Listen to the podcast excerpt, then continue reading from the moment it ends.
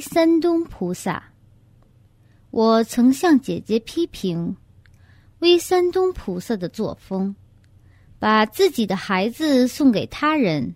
当时我无知的批评说，即使是孩子，也有本身的权益，不应该侵犯孩子的人权而把他们送人。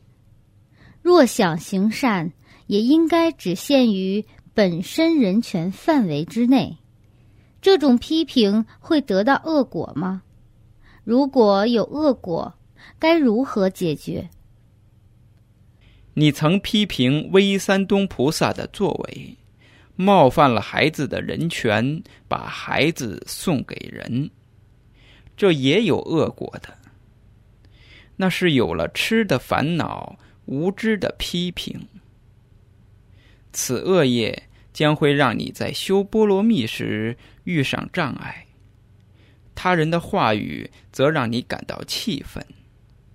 消业的方法是要布施、持戒及打坐等，同时得向佛忏悔，好让重业减轻，轻业消失。